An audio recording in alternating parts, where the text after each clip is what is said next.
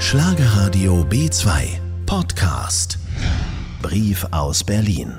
Liebe Schlagerradio B2-Hörer, wer in Amerika seine Stimme abgegeben hat, konnte zwischen, naja, sagen wir mal, Pest und Cholera wählen.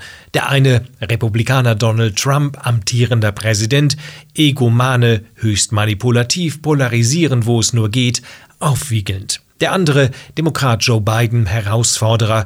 Er musste sich Vorwürfe wie Korruption oder sexuellen Missbrauch vorhalten lassen. Gerüchten zufolge leidet er an Demenz. Noch in der Wahlnacht spricht Trump von Manipulation, will die Auszählung der Briefwahlstimmen stoppen lassen, erklärt sich zum Sieger. Vor Tagen schon äußerte er bereits massive Zweifel an der Rechtmäßigkeit dieser Wahl. Eine Niederlage würde er nicht akzeptieren. Naja, Zustände wie in einer Bananenrepublik. Ein erfahrener Wahlbeobachter vergleicht die USA mit Bangladesch. Absurd, sagen sie, keineswegs. Das asiatische Land verfügt über viele Merkmale einer Demokratie wie ein Mehrparteiensystem und ein funktionierendes Parlament, aber bei jeder der sechs nationalen Wahlen seit der demokratischen Wende hat die unterlegene Partei der Siegreichen vorgeworfen, die Abstimmung zu manipulieren.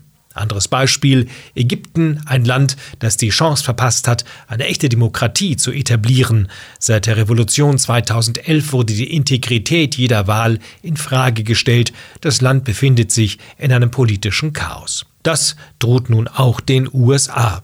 Das stolze Amerika, die Wiege der modernen Demokratie, steht vor einem Scherbenhaufen und damit Europa vor vielen Ungewissheiten. Bleiben Sie gesund und vor allen Dingen zuversichtlich. Ihr Oliver Dunk. Das